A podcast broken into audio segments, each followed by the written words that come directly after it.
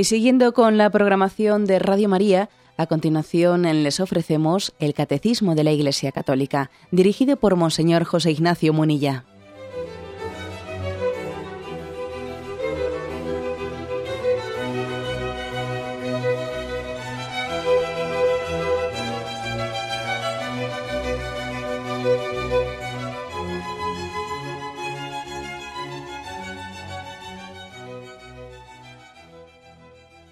Cordial saludo a todos los oyentes de Radio María.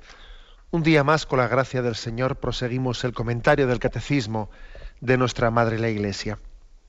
Y entramos hoy en un apartado nuevo, en concreto en un artículo, artículo tercero, que tiene como título La Iglesia, Madre y Educadora.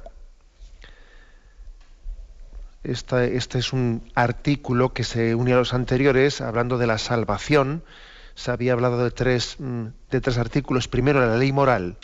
Segundo, gracia y justificación. Tercero, iglesia, madre y educadora.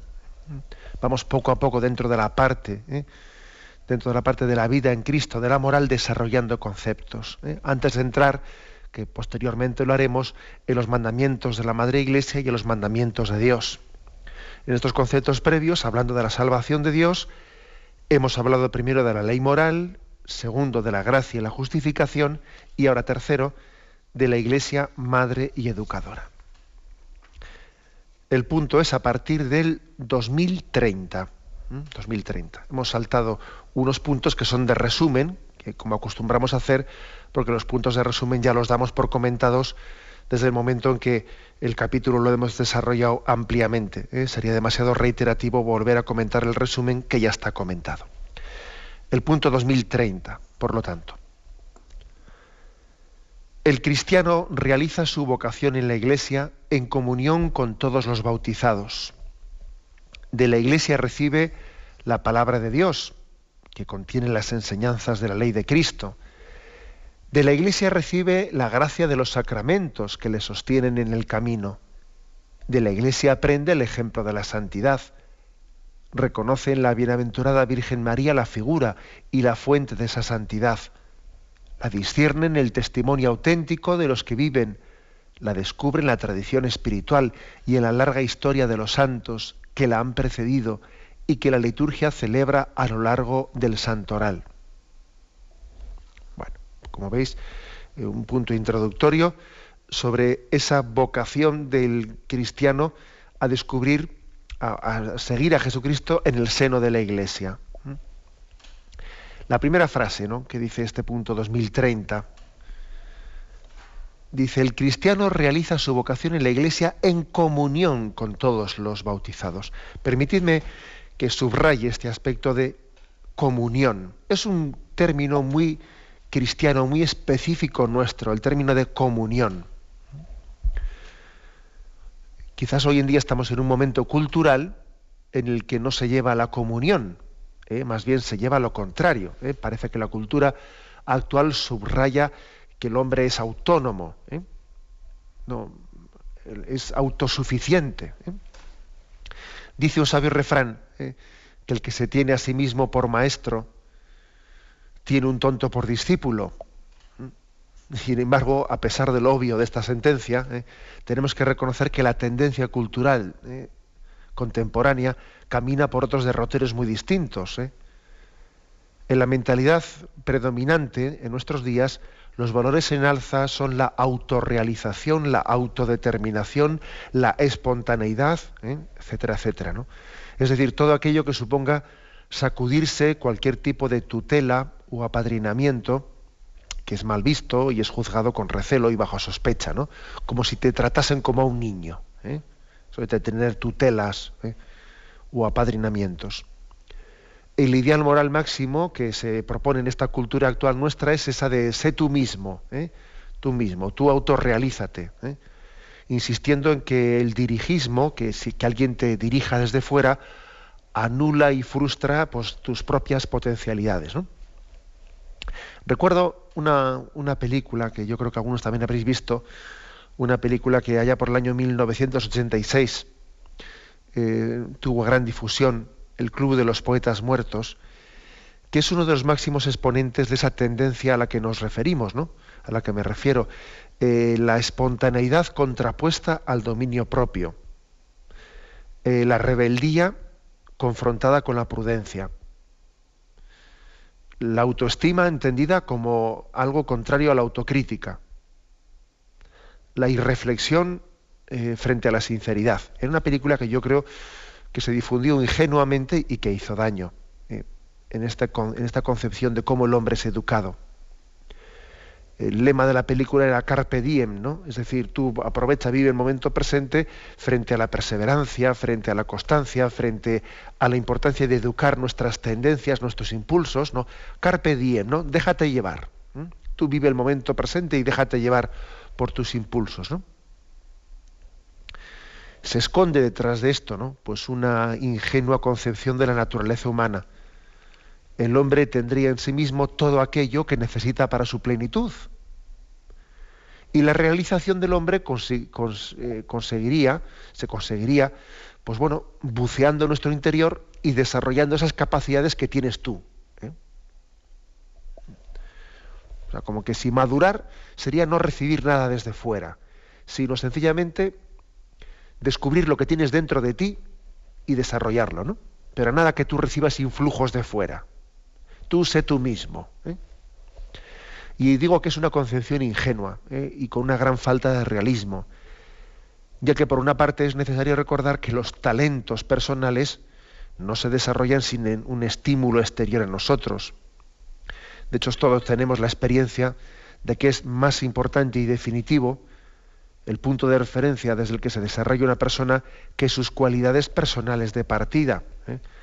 Por muchas cualidades que una persona tenga, por muchos talentos que tenga, como no tenga puntos de referencia desde fuera, ¿no? que le eduquen, que le animen, que nada, o sea, es como si no tuviese talentos, ¿no?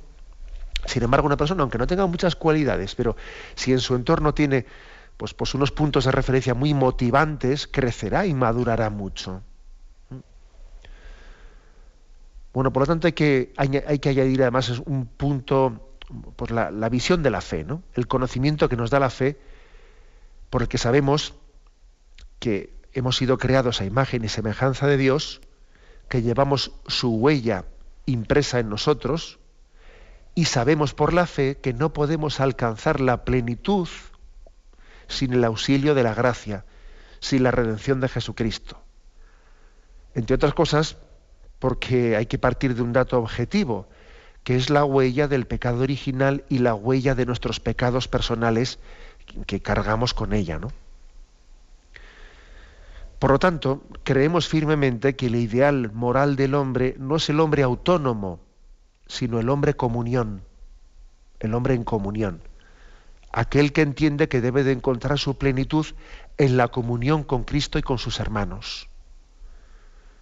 Puede parecer, ¿no? Una paradoja, pero este es el ideal cristiano encontrarse a sí mismo fuera de uno mismo, con los demás. Realizarse a través del olvido propio. Esto lo dijo el Señor en el Evangelio. El que quiera encontrar su vida la perderá, pero el que pierda su vida por mí la encontrará. Es decir, si tú quieres realizarte a ti mismo, tienes que salir de ti mismo. Y en la comunión con los demás madurarás.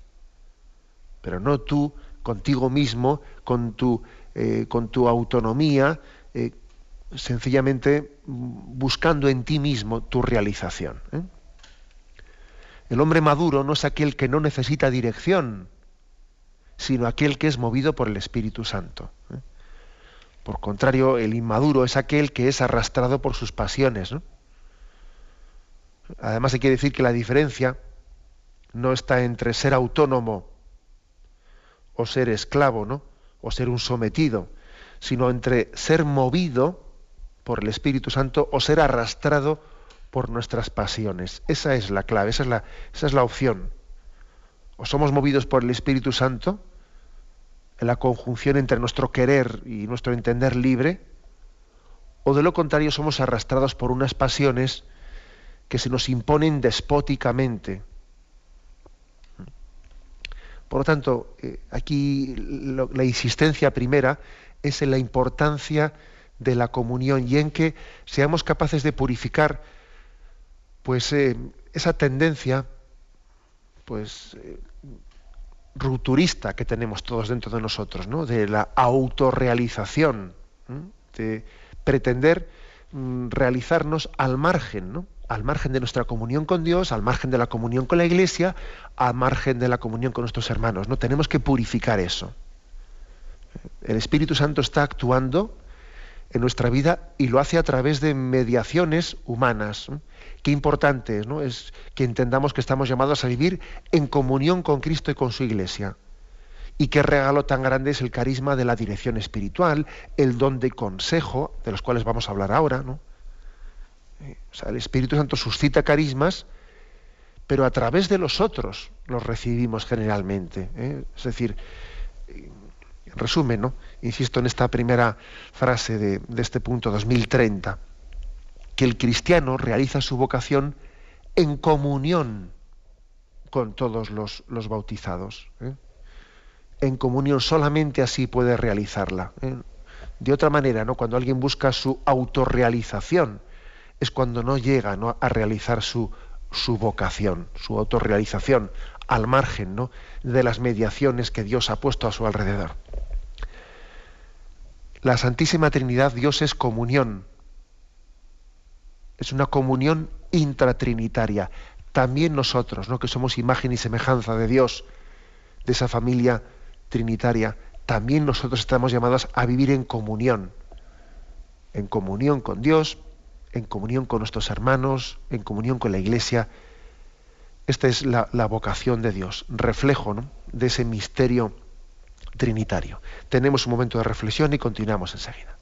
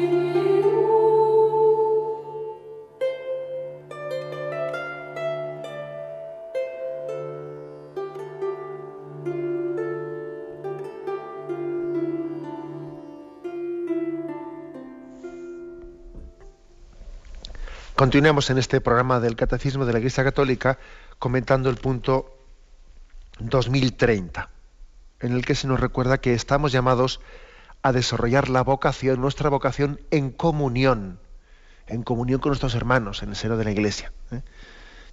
Bueno, dice la siguiente frase. De la Iglesia recibe la palabra de Dios, que contiene las enseñanzas de la ley de Cristo. Y aquí se nos da un texto, ¿no? Galatas 6, 2. Dice así. Hermanos, aun cuando alguno incurra en alguna falta, vosotros los espirituales, corregidle con espíritu de mansedumbre y cuídate de ti mismo, pues también tú puedes ser tentado. Ayudaos mutuamente a llevar vuestras cargas y cumplid así la ley de Cristo. Un texto, pues, eh, de San Pablo a los Gálatas, que subraya mucho el hecho de que Dios nos ha puesto en su providencia, ha pensado en los unos para los otros. Los débiles o los fuertes deben de llevar las cargas de los débiles. Y Dios en su providencia se encarga de poner cerca de nosotros, ¿no? Alguien que sea instrumento suyo, pues para tantas cosas, ¿no? Para iluminarnos, para corregirnos, para reprendernos, para exhortarnos, para animarnos. Eh, la palabra de Dios, eh, la palabra de Dios tiene esa, mm, esa vocación, tiene esa finalidad. Dice, de la iglesia recibe la palabra de Dios, que contiene las enseñanzas de Cristo. He aquí, he aquí por lo tanto, una, una primera forma de vivir en comunión, a través de la palabra de Dios. ¿Mm? A través de la palabra de Dios, que a su vez la palabra de Dios nos dice que tenemos que ayudarnos unos a otros y corregirnos mutuamente y practicar el don de consejo y practicar la corrección fraterna, porque es así. esto forma parte ¿no? de ese designio de, Dios, de que seamos una familia.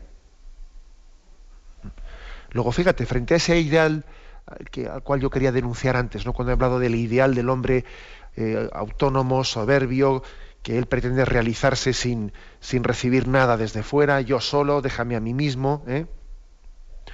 Bueno, pues frente a eso, aquí ya se nos ponen, eh, se nos ponen dos, dos ideales, o mejor dos, dos ayudas, dos misericordias de Dios ¿eh? en este primer momento. Son más todavía, ¿no? Pero en esta primera frase se nos ofrecen dos misericordias. La primera es la palabra de Dios mismo. Lámpara es tu palabra para mis pasos, luz en mi sendero. El hombre no puede comprender el sentido de la existencia si no es por la palabra de Dios. ¿Mm? La palabra de Dios da una clave de interpretación a la existencia. ¿eh? Muchas personas dicen, bueno, sí, yo hablo con Dios, pero Él no me responde. ¿Y yo cómo, cómo sé lo que, lo que Dios me dice? Bueno, lee la palabra de Dios. Ahí tienes en concreto una guía y una respuesta concreta. O, de qué manera pensabas pues de que te iba a hablar Dios. Hay, por lo tanto, una, una guía muy concreta en la que Dios me ilumina mis pasos para que viva en comunión, ¿eh? en comunión con Dios. Y decía que hace dos misericordias, ¿no? Esa es la primera y la segunda esa, esa referencia que hace la palabra de Dios que a su vez nos llama a que vivamos en comunión entre nosotros. Ayudaos unos a otros. Entended que la presencia ¿eh? de unos junto a otros es providencial. Yo os he puesto a unos junto a otros. Así de claro. Además yo, suelo, suelo, comentar, poco en plan de, bueno, pues en plan de broma, pero totalmente cierto, ¿no? Que todo lo del prójimo se aprovecha en nuestra vida, sirve de provecho. Sus virtudes y sus defectos. Sus virtudes está claro, ¿no? Porque aprendemos muchísimas cosas buenas de las personas que están junto a nosotros. Pero también sus defectos forman parte del plan de Dios para que uno, bueno, pues se pula y para que uno tenga un vencimiento de sí mismo y para que ponga en práctica aquello de sufrir con paciencia los defectos del prójimo. Luego, no solo las virtudes de los que están alrededor nuestro, también sus defectos ¿eh? se acaban integrando en una especie de plan de Dios que nos purifica, que nos purifica, que nos va puliendo. Eso también ocurre en el matrimonio, ¿eh? Que las virtudes y los defectos de tu cónyuge pues forman parte del plan de Dios para que te santifiques. Y con las amistades y, con todo, ¿no? Va ocurriendo en nuestra vida, ¿no? Y con nuestra relación en el seno de la iglesia, con las personas que nos rodean. Por tanto, dos grandes misericordias que Dios nos ofrece. La palabra de Dios para que salgamos de nuestro aislamiento en cómo comprender la existencia, Dios te dice, en la palabra de Dios te da luz y sentido. Como ocurrió ¿no? con el Señor, con aquellos dos discípulos de Maús que iban, iban huyendo de Jerusalén, no entendían nada de lo que había ocurrido, ¿no? estaban totalmente desorientados.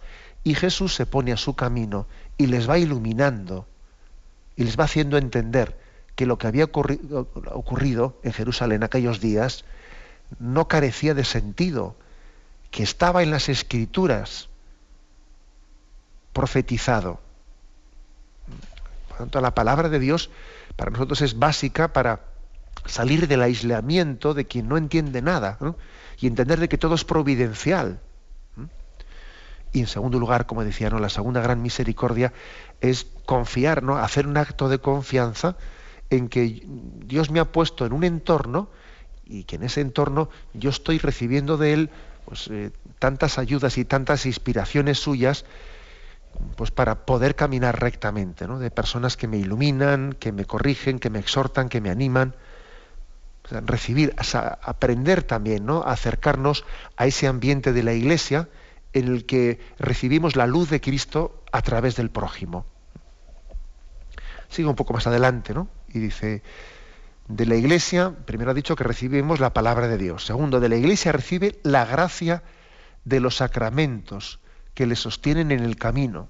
Bueno, pues eso es, eh, es así, ¿no? Que, que, la iglesia no solo, no solo nos muestra el ideal de Cristo, también nos alimenta para poder vivir ese ideal. ¿Mm? La iglesia no solo es camino, no solo es camino, no solo es moral. No, no, la iglesia también es vida, es sacramentos. Es sacramentos. Es, acordaros de que mm, en una ocasión tuvimos eh, la oportunidad de explicar que en esas tres palabras del Señor, yo soy el camino, la verdad y la vida, en esas tres palabras está un poco como concentrado lo que es la esencia la esencia de la revelación cristiana, ¿eh? de la enseñanza de la Iglesia, del quehacer de la Iglesia. Camino, verdad y vida. Camino se refiere a cuáles son los preceptos por los que tenemos que caminar, ¿no? ¿Cuál es la moral? Los mandamientos de la ley de Dios. Verdad se refiere más bien al credo, a nuestra profesión de fe. Y vida, vida se refiere alimentarnos de Jesucristo a los sacramentos, ¿no? A que Él, a, través especialmente de la Eucaristía, nos esté dando eh, la fuerza para el camino. O sea, que la Iglesia no solo te marca el camino por el que tienes que caminar, no solo te dice las verdades en las que tienes que creer, sino que también te alimenta la vida con los sacramentos, camino, verdad y vida. por lo tanto, hay que decir que la Iglesia nos, nos alimenta como una madre a su hijo a través de, un cordón umbilical, por el que recibimos la vida de Cristo a través, comunicada a través de nuestra madre, que es la Iglesia. Los sacramentos pues, suponen estar en comunión, ¿eh? supone estar en comunión. Cuando alguien rompe la comunión con la Iglesia, eso se llama la excomunión, ¿no? la ruptura de la comunión con la Iglesia, se separa de los sacramentos. ¿eh? Y, por lo tanto cae en esa, pues en esa, en esa situación tan penosa que es la de vivir fuera de la comunión. Pues este es otro, otro aspecto de la comunión, por lo tanto, no solo es la palabra de Dios, no solo es las personas que nos rodean, ¿no? es también los propios sacramentos que me alimentan en esa comunión de la Iglesia. ¿eh? Seguimos adelante, porque dice, también de la Iglesia aprendemos el ejemplo de la santidad, que reconocemos en la Virgen María, la discierne en el testimonio auténtico de los que la viven, la descubren en la tradición espiritual y a la larga historia de los santos que la han precedido y que la liturgia celebra a lo largo de todos los santos. Es decir, es muy importante la comunión de los santos en, este, en esta vida de la Iglesia. La comunión de los santos es importantísima. Me habéis escuchado en alguna ocasión que, claro, que al final lo que queda, lo que queda de la historia de la Iglesia son la vida de los santos. Sí, eso es lo que queda al final. Yo suelo poner un ejemplo. A ver, por ejemplo, ¿qué, obispo, qué obispo tuvo pues Santa Teresita de Lisieux? Nada, eso ni nos acordamos de eso, ¿no? ¿Y qué obispo tuvo Santa Teresa de Jesús? yo qué sé, eh, no tengo ni idea. Ah, tendría, que, tendría que consultar las enciclopedias, ¿no? No me acuerdo de qué obispo ni qué papa habría en ese momento. De quien nos acordamos es de los santos. Los que han quedado para siempre son los santos, ¿no? Y si nos acordamos de algún papa, de algún obispo, es porque también ha sido santo. De lo contrario, lo vamos olvidando de nuestra memoria. O sea, es decir, que lo que queda de la Iglesia, eh, pues es, son sus ejemplos de santidad. Es lo que la Iglesia propone, nos propone como modelo de imitación. ¿Mm? Los pecados, sencillamente, los sometemos a la penitencia, nos sometemos a la penitencia y pedimos por su perdón y adelante, ¿no? Y, quedan olvidados como tantas vanidades de, este, de esta vida que están condenadas al olvido. Lo que perdura, lo que perdura en la historia es la santidad. Es curioso esto, ¿eh? no nos damos cuenta. La santidad aquí vende poco, vende poco. La santidad en esta vida, el que es santo, desde luego, suele pasar bastante desapercibido. Pero luego, sin embargo, la historia se encarga de ponernos a cada uno en nuestro sitio. Y el que aquí ha relucido mucho en una vida vanidosa y en una vida pecaminosa, ¿no? Luego es olvidado totalmente, ¿no? Y sin embargo, el santo, el santo quedará en la memoria de Dios y de la Iglesia para siempre. Por eso dice el Señor, muchos primeros serán últimos y muchos últimos serán primeros también. Luego, eh, ¿qué quiere decir esto? Pues que que pongamos nuestros ojos en los santos. Que una manera de vivir en comunión es que la Iglesia nos dice, fíjate en los santos, eh, mira sus vidas, mira sus ejemplos, eh, tradúcelos a tu vida concreta, ¿no? a tu situación concreta. Ten en ellos tu punto de referencia. Ten, porque ellos han tenido su punto de referencia en Jesucristo. ¿no? Familiarízate, especialmente con la Virgen María, ¿no? pero con todos los santos. ¿no? Tenlos como tu punto de referencia. Porque es que además, cuando nuestro punto de referencia no son los santos, pues, pues, inevitablemente ya sabemos lo que ocurre, que nos buscamos falsos ídolos, falsos ídolos de, a los que admirar, envidias donde no debíamos de envidiar nada. Es, inexorable esto. ¿eh? Cuando los santos dejan de ser nuestros puntos de referencia, pues comienzan a serlo los pecadores. ¿eh? Los pecadores inevitablemente es así o los santos son nuestros puntos de referencia o lo son los pecadores. Estamos en una sociedad en la que ha cambiado, ha cambiado pues, eh, las, vidas de los santos como referente en su vida, las vidas de los santos, pues por las revistas del corazón. hemos cambiado los santos por los pecadores como puntos de referencia. Pues mire usted, cada uno que, que luego eh, pues sea consecuente con lo que ha elegido, pero nosotros queremos elegir a los santos no a los de las revistas del corazón como punto de referencia. Bien, tenemos un momento de reflexión y continuaremos enseguida.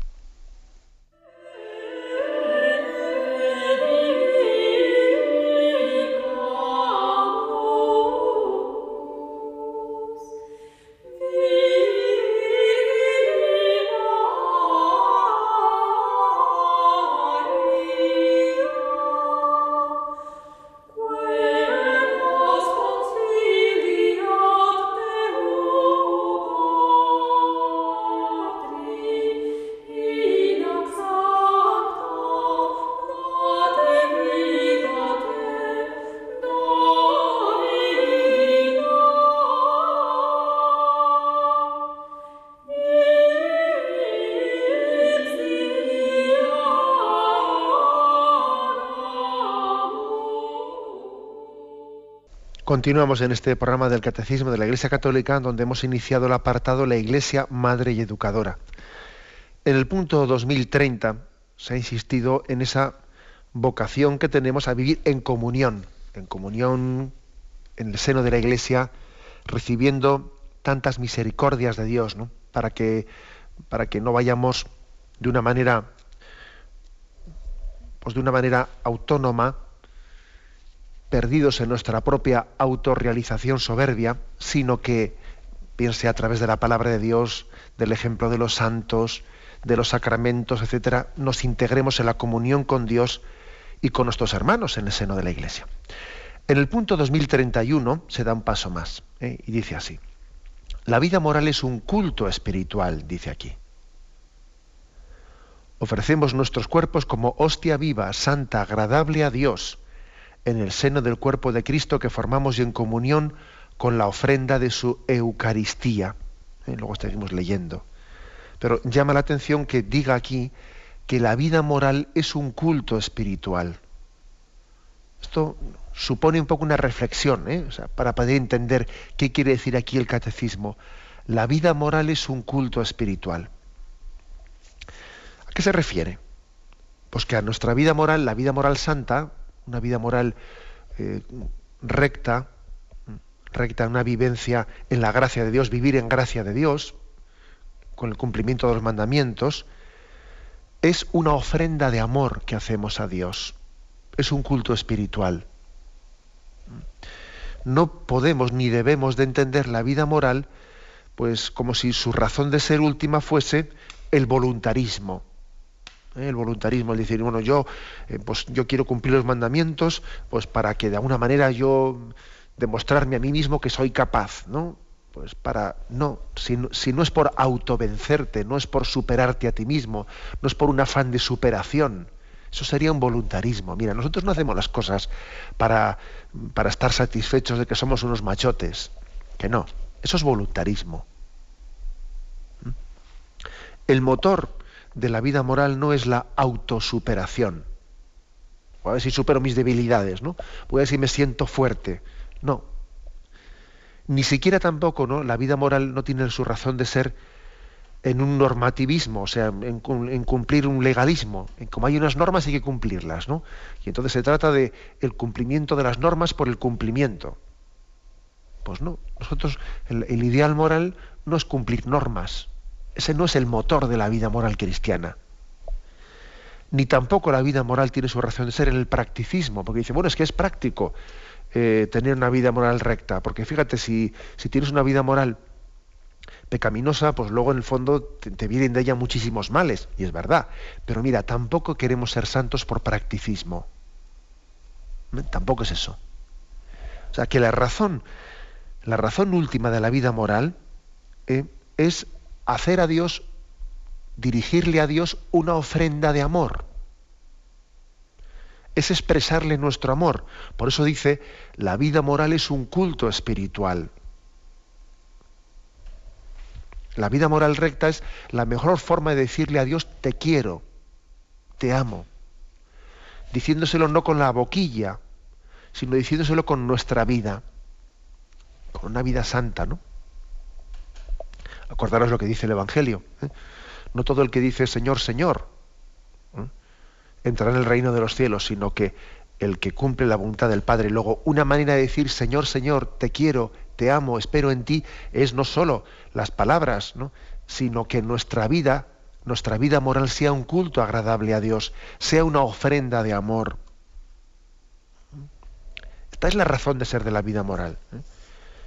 Yo sé que estoy diciendo algo que, quizás el, pues desde unos ámbitos no creyentes ¿eh? pues se podría, ¿eh? se podría fácilmente ridiculizar, ¿no? Y se podría decir, o sea, que tú, tú las cosas las haces como los niños, ¿no? O sea, el niño que coge y dice, voy a hacer esto porque sé que mamá se va a poner muy contenta.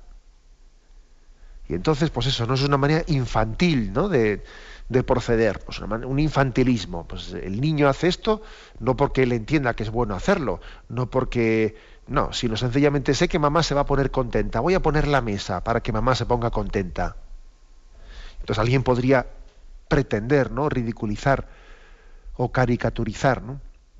esta, pues, esta expresión del catecismo, eso de que la vida moral es un culto espiritual agradable a Dios, pretendiendo decir que eso es infantilismo, que es no, pero mira, vamos a ver, eh, no se puede, cuando hablamos de Dios, cuando referimos las cosas a Dios, no se puede intentar, no se puede pretender entender a Dios en nuestras categorías humanas esa, imagen del infantilismo del niño, que lógicamente un niño tiene que ir dando pasos y al principio las cosas las hace pues por ponerle contenta a mamá, voy a poner la mesa por ponerle contenta a mamá, lógicamente cuando sea mayor tendrá que hacer las cosas no por esa especie de dependencia afectiva de su madre, no, sino tendrá que hacer las cosas pues porque tiene que aprender a colaborar, etcétera, etcétera, ¿no?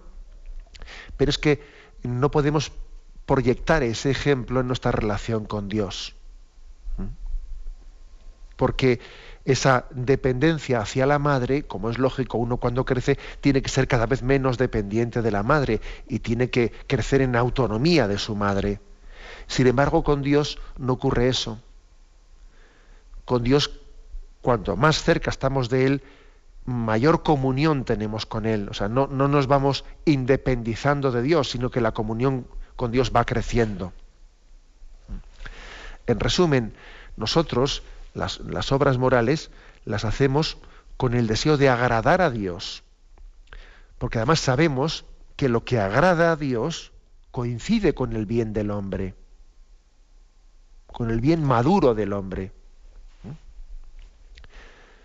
La gloria de Dios es el bien del hombre y el bien del hombre es la gloria de Dios. Luego agradar a Dios es lo mismo que vivir de forma madura y buscar el bien del hombre y de la humanidad, porque eso es lo que le agrada a Dios y no otra cosa.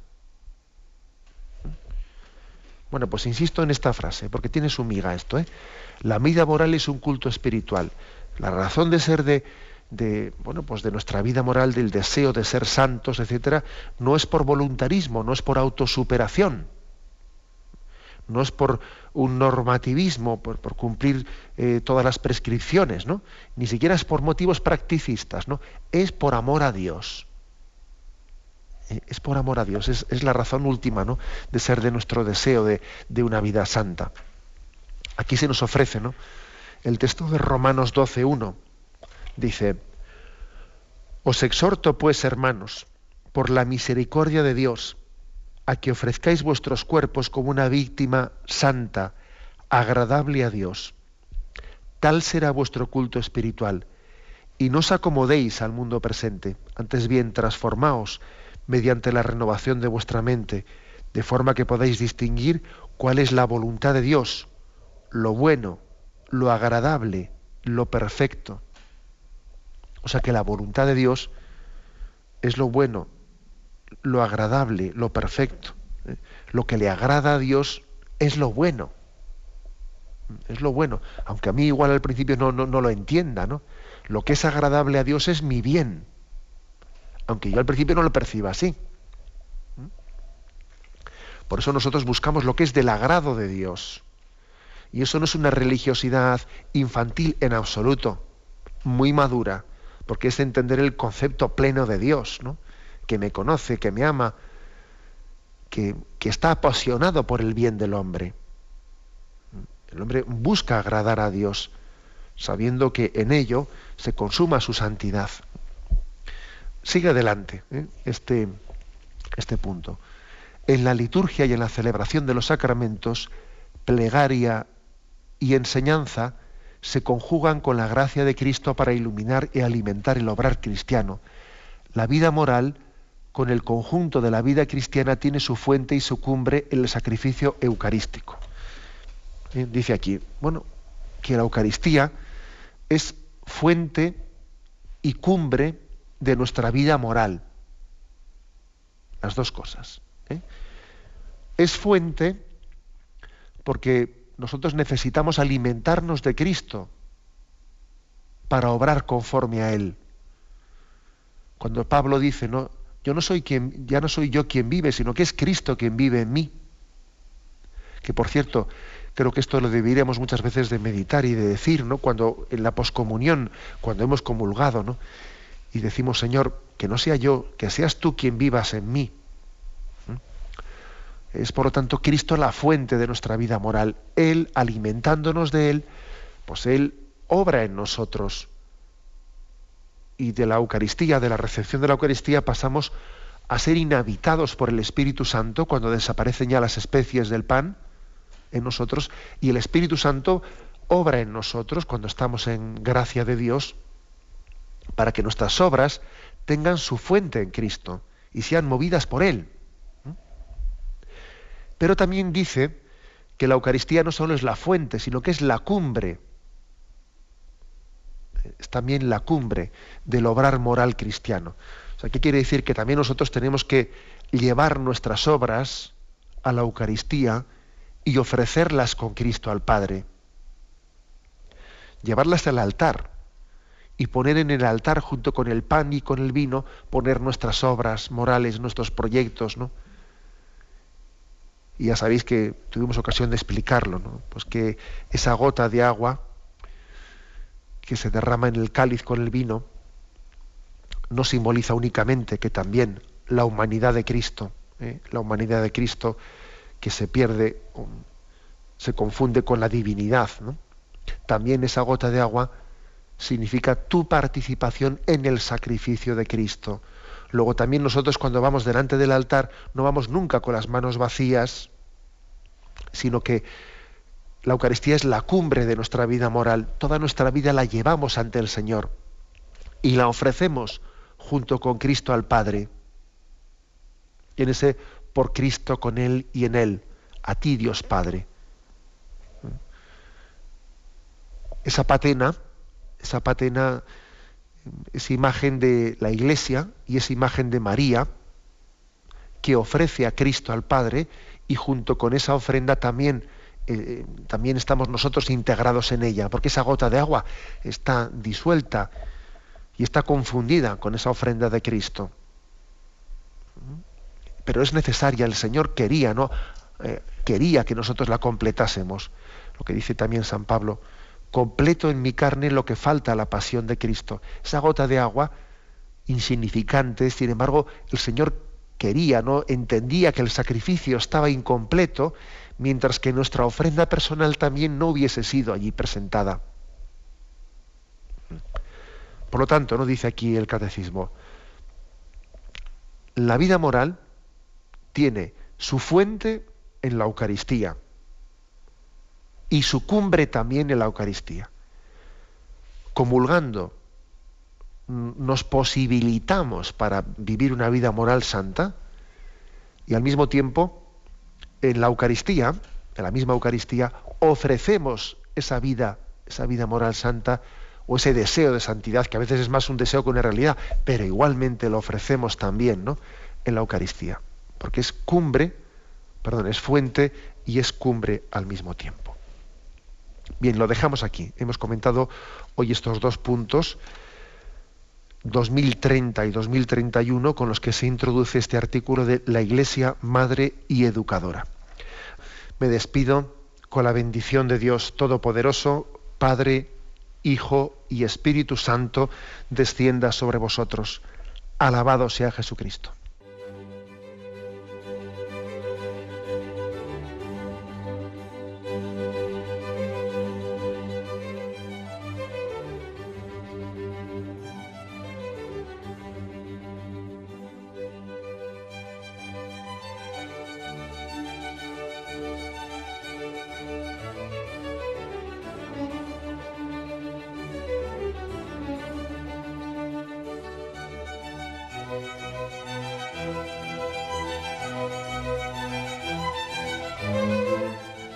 Han podido escuchar en Radio María el Catecismo de la Iglesia Católica, dirigido por Monseñor José Ignacio Munilla.